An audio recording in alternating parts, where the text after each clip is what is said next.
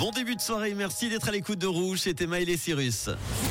C'est un truc de fou sur Rouge. L'histoire insolite du jour nous emmène en Australie et c'est l'histoire d'un Australien complètement ivre qui s'est accroché sous un camion pendant 400 km. Je vais tout vous raconter.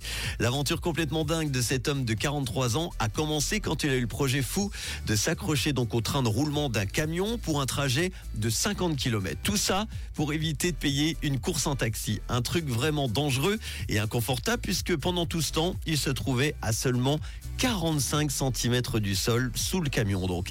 Il devait tenir comme ça pendant environ une demi-heure, la durée du trajet normale, mais le gros problème, c'est que le poids lourd n'a pas effectué d'arrêt pendant 400 km.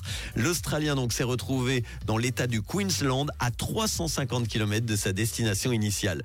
Il a déclaré qu'il pensait qu'il serait capable de sauter du camion un feu rouge sur la fameuse Pacific Highway, mais le chauffeur du camion est toujours passé au vert et n'a jamais effectué d'arrêt. C'est con quand même. Ce n'est qu'au bout de de 4 heures de route que le poids lourd s'est arrêté pour la première fois et le conducteur, à sa grande surprise, a vu le passager clandestin apparaître. Les policiers qui sont intervenus ont également été stupéfaits lorsqu'ils ont appris que l'homme de 40 ans avait passé tout le trajet accroché au châssis du camion.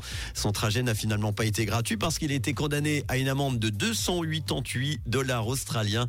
Ça représente 166 francs environ. Il a finalement été emmené par la police à une gare. Il a pu reprendre son train pour rentrer quelle histoire encore.